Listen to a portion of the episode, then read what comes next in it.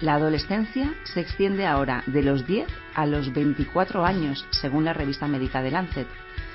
La etapa adolescente es dura tanto para el propio adolescente como para los padres. Si quieres saber qué le está ocurriendo a tu hijo, no te pierdas este episodio de podcast. Somos Almudena y Vanessa, de Tejiendo Redes. Este es un espacio donde tejer redes contigo mismo y tu entorno.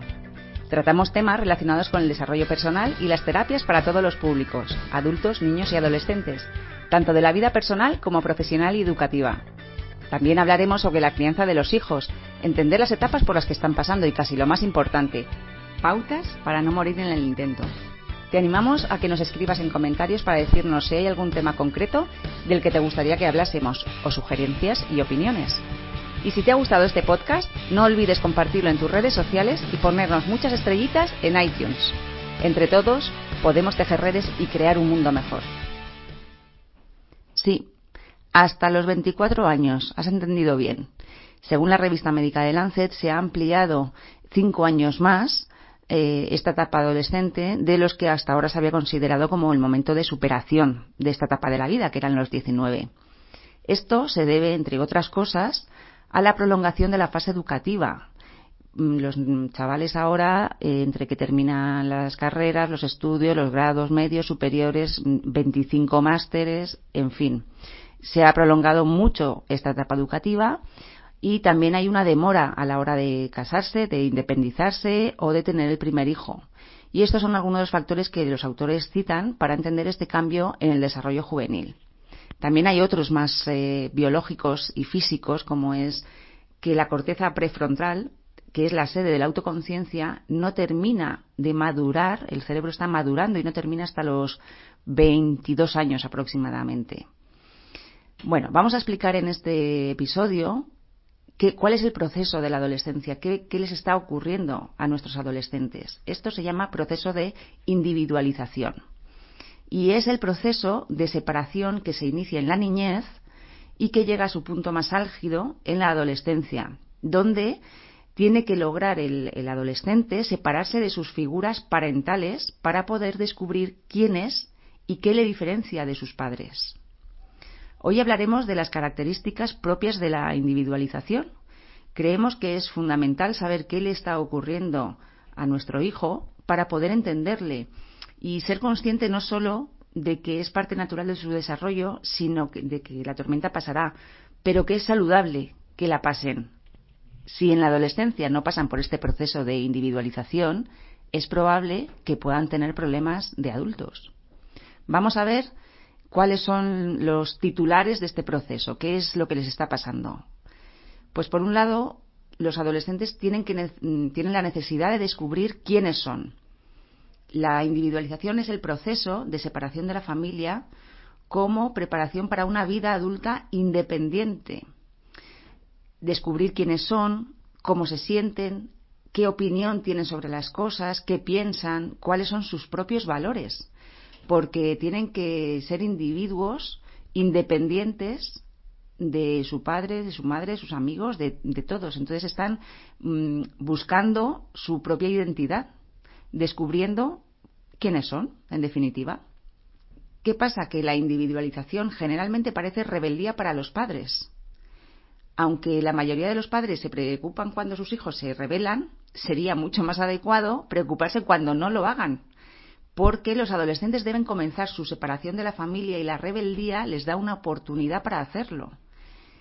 Tienen que encontrarse también por oposición a los padres y eso significa rebelarse en contra nuestra. Se tienen que rebelar, tienen que oponerse, tienen que intentar saltarse los límites, las normas y los adolescentes necesitan definirse no solo alrededor de sus padres y basándose en la aprobación de estos, que también lo siguen necesitando, porque tampoco nos podemos olvidar de que son adolescentes y siguen necesitando mucho cariño, mucho apoyo, pero también lo hacen en nuestra contra, con esa rebeldía, por el temor a que sus padres dicten su personalidad. Es el tú no me digas lo que tengo que hacer, tú no me digas quién soy, tú no me tienes que decir con quién tengo que ir.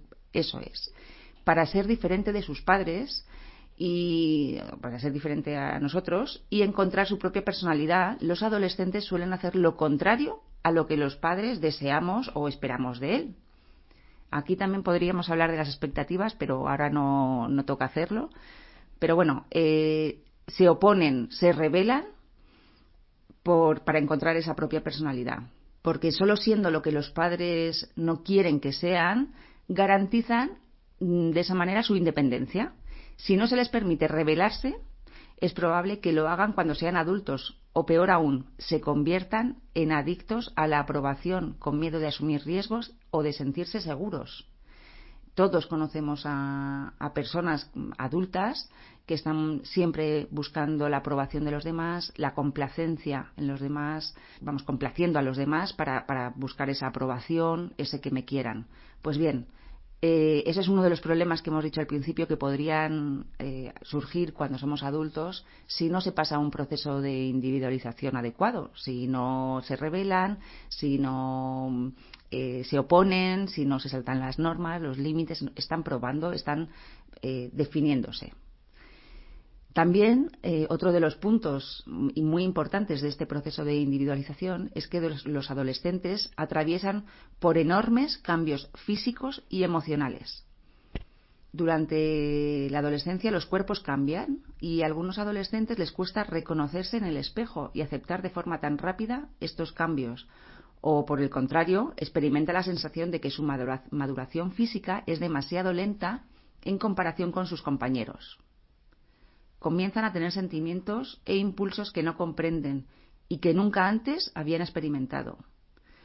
Pueden ser encantadores eh, en un momento dado y al minuto puede estar arrancándole la cabeza a alguien, principalmente a nosotros. Lo que más necesitan en un, es un contacto comprensivo con gente madura que les haga sentir escuchados, comprendidos y afirmados como personas únicas e importantes. Por poneros un ejemplo del cambio tan físico tan, brutal que, que sufren los adolescentes, sería casi como imaginarse que pues nosotros que mm, los padres pues cuando llegamos a los 40 años o los 45 años y de repente de un día casi para otro en dos tres meses mm, empiezas a tener reuma artritis eh, claro la piel completamente arrugada descolgada lleno de canas y que te duele, te cuesta levantarte, te duelen las piernas al andar, las articulaciones. Bueno, pues eso en ese proceso de dos, tres meses sería los cambios que ellos experimentan a nivel físico. A nivel emocional, bueno, pues los cambios son también muy similares. Están en una montaña rusa permanente. Es como mm, unas veces estoy arriba, soy el rey del mambo, me creo el amo del mundo y, todos me quieren y me adoran. Y al minuto eh, el mundo está contra mí, nadie me quiere, nadie me comprende, nadie me escucha. Y, y, entonces estoy abajo en el inframundo y, y así es permanentemente. Arriba, abajo, la montaña rusa constante. Luego hay otro punto muy importante que es que la relación con los amigos tiene prioridad sobre las familias. Esto, si tenéis hijos ya adolescentes, eh, sabréis perfectamente lo que, lo que estamos diciendo. Necesitan construir relaciones con gente de su edad eh, para averiguar si se adaptan eh, y cómo lo hacen. A menudo esto se puede interpretar como un rechazo hacia nosotros, pero hay que tener paciencia, evitar las luchas de poder y las críticas cuando tengan 20 años podréis ser grandes amigos, o 25, según el estudio de, Lancet, podréis ser grandes amigos, mm, pero ahora mismo no quieren compartir planes familiares y prefieren estar con sus amigos y hacer cualquier otra cosa a estar con nosotros. Así que, bueno, pues a veces hay que, recurrir al chantaje emocional, y por chantaje emocional nos, nos referimos a un chantaje emocional sano, eh, lo decimos un poco de broma, lo que no es lo que no es broma es que probablemente tengamos que negociar mucho con ellos. Eh, por ejemplo, eh, hoy comes en casa de la abuela y te traigo a tiempo para, la, para que puedas salir con tus amigos. Y así casi con todo. Las vacaciones, las salidas, las reuniones familiares, los eventos, pues ellos cada vez van a querer estar más alejados de todo eso. Es qué aburrimiento, qué coñazo, no quiero ir, yo prefiero estar con mis colegas o me, me prefiero quedar en casa solo. Bueno, pues eh, hay que tener un poco de mano izquierda y negociar, porque va a ser la única manera de poder compatibilizar ambas cosas. Luego, otro de los puntos importantes a tener en cuenta en este proceso de individualización es que los adolescentes exploran y ejercitan el poder personal y la autonomía. Eh, los adolescentes sienten un enorme deseo de averiguar de lo que son capaces y necesitan poner a prueba su poder e importancia en el mundo. ¿Qué significa esto? Pues que desean decidir lo que pueden hacer por sí mismos sin ser dirigidos u ordenados. Y a menudo los padres nos tomamos esto como un desafío eh, hacia nuestro poder y entonces se entra en una lucha de poder entre padre e hijo o madre e hijo, madre e hija. Algunos jóvenes eh, encuentran su poder personal tan intimidador que buscan que otros, generalmente los amigos, sus iguales, les digan qué hacer. Y esto puede ser la peligrosa consecuencia de, de ejercer una paternidad excesivamente controladora. La clave está en aprender a respaldar la rebeldía de nuestros hijos de una forma respetuosa hacia ti mismo y hacia nuestro hijo y que les enseñe eh, las habilidades necesarias de la vida. Si entramos en esta lucha de poder, eh, el porque yo lo digo, porque yo soy tu padre, se acabó esta discusión, no les escuchamos, no les mm, entendemos, aunque podamos opinar diferente y tener puntos de vista diferentes, pero si no utilizamos determinadas herramientas de comunicación y de manera de relacionarnos con ellos, es muy posible que entremos en esas luchas de poder y eso es muy perjudicial por lo que acabamos de decir, porque es probable que no recurran a nosotros cuando necesiten realmente consejo o necesiten apoyo y recurran a sus, iguales. Y bueno, pues eh, no siempre les van a dar los amigos eh, a esa edad, te dan los mejores consejos, evidentemente. Otro de los puntos eh, importantes de este proceso es que los adolescentes tienen una gran necesidad de privacidad cuando comienza la adolescencia nos pueden surgir muchos fantasmas porque a los padres, porque ya no sabemos todo lo que hace nuestro hijo. Antes sabíamos mm, dónde estaba, qué estaba haciendo, si está en casa de un amiguito, los padres nos mandaban fotos de los, niños jugando o en un cumpleaños y, demás. Y ahora mm, te puedes imaginar que tu hijo está viendo cosas que no te gusta por internet y tenemos una mala noticia que daros, y es que lo van a seguir haciendo. Si no les mm, dejamos esa parcela de privacidad, pues lo harán a escondidas para tener menos probabilidades de ser descubierto y nos empezarán a ocultar muchas más cosas de las necesarias. Y lo sentimos, ya no sabes todo sobre tu hijo. No eres la persona que más le conoce porque ellos no son los mismos en casa que fuera de casa, no se comportan igual. Y te planteo la siguiente pregunta. ¿Son tus padres los que más te conocen a ti? Pues como padre, respóndete la misma pregunta sobre tu hijo.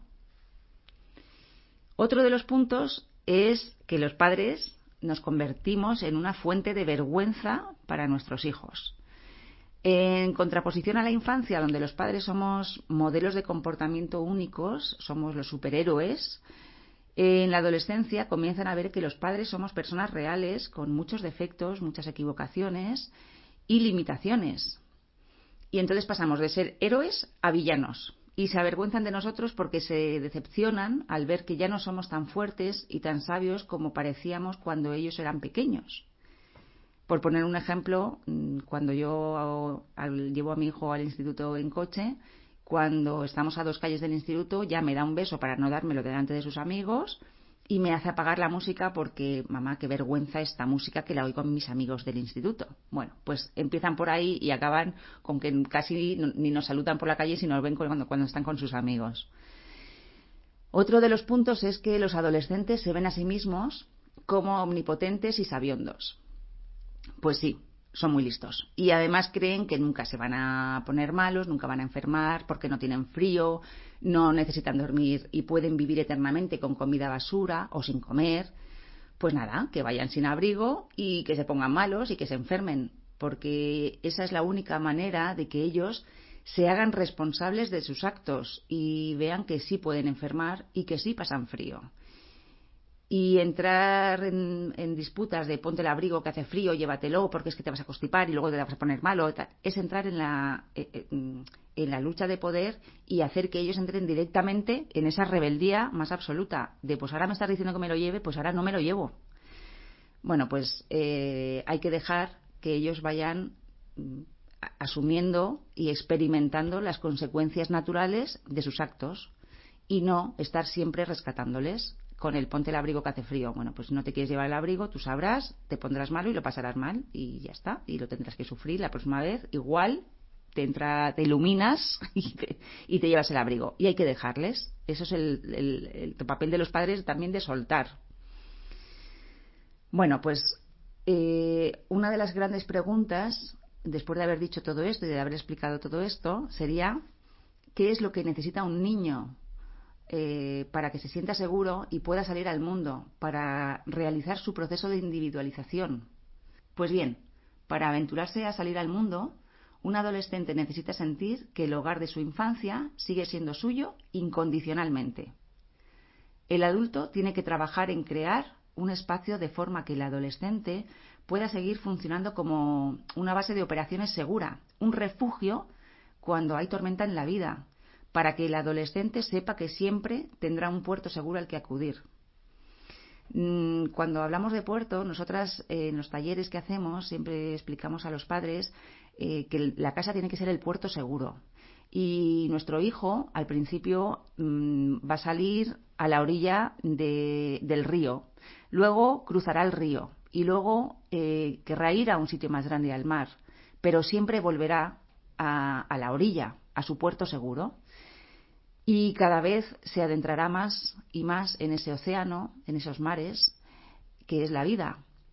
Pero si siente que siempre puede volver a tierra firme, que es su casa, donde va a ser recogido, apoyado, sostenido, es muy probable que cuando fuera haya tormenta, cuando en la, mar está eh, con, grandes eh, oleaje y, mucha tormenta y, tengan problemas allí fuera, puedan volver a su refugio. Y ese refugio tiene que sentir que, sigue siendo suyo a pesar de esa rebeldía, a pesar de, mm, las discusiones, a pesar de que nosotros ya no somos eh, esos héroes, sino esos villanos.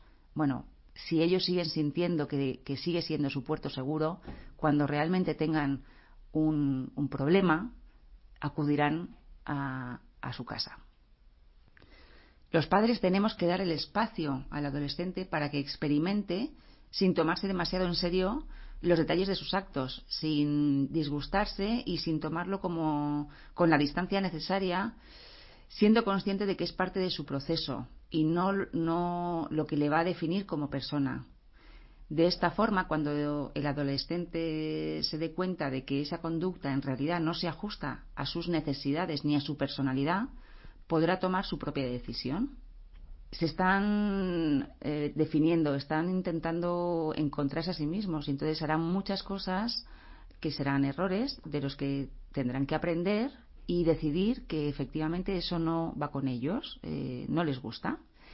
Y para terminar este episodio de podcast sobre la adolescencia, hemos abierto aquí un periodo de varios mm, episodios seguidos que hablaremos sobre adolescencia y daremos también pautas y herramientas.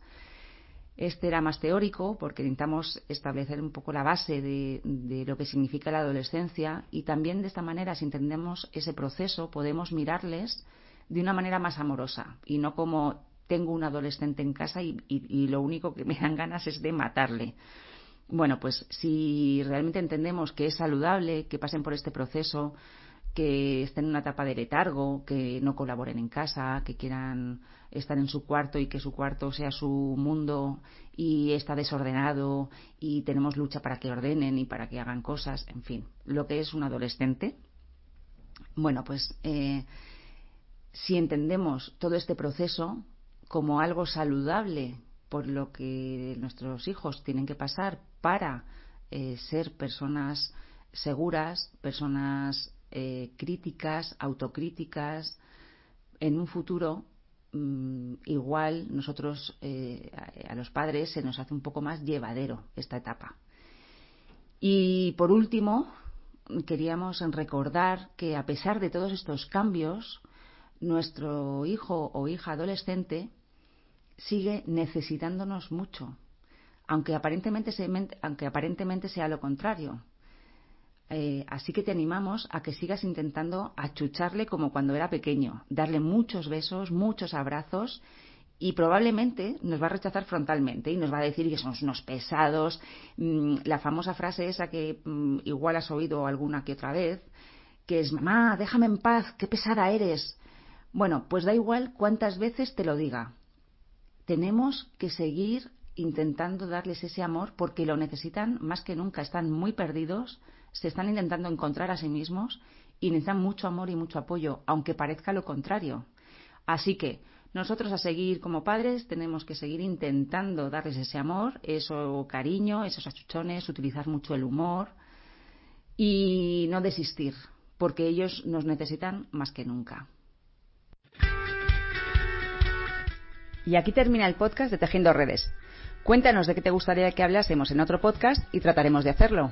Esperamos que hayas disfrutado, que haya sido útil y si ha sido así, te agradeceríamos que recuerdes compartirlo en tus redes y ponernos muchos likes y estrellas en iTunes. Entre todos podemos tejer redes y crear un mundo mejor.